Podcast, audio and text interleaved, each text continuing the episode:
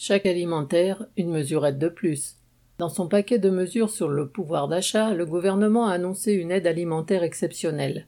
100 euros par foyer et 50 euros supplémentaires par enfant à charge. Elle serait versée en septembre et ne concernerait que les bénéficiaires des minima sociaux, de l'aide au logement et les étudiants boursiers. Avec les augmentations de prix, c'est devenu quasiment mission impossible de remplir le réfrigérateur pour nourrir une famille ouvrière. Les prix alimentaires flambent, plus 15% pour les pâtes, plus 11% pour les viandes surgelées et les farines, plus 10% pour les huiles et les moutardes. Le surcoût a été estimé à plus de 200 euros sur un an. Alors on est loin du compte avec ces 100 euros, une aumône qui ne résoudra rien, tout juste soulagera-t-elle ponctuellement ceux qui y auront accès, mais après?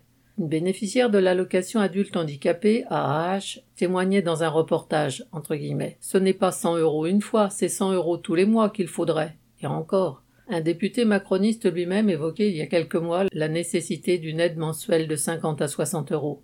Des miettes d'argent public sont censées permettre à la fraction la plus pauvre du monde du travail d'accéder à un minimum de nourriture. Mais il n'est jamais question de toucher aux sacro-saints profits patronaux, en particulier ceux des géants de l'agroalimentaire et de la grande distribution. Thomas Rollin.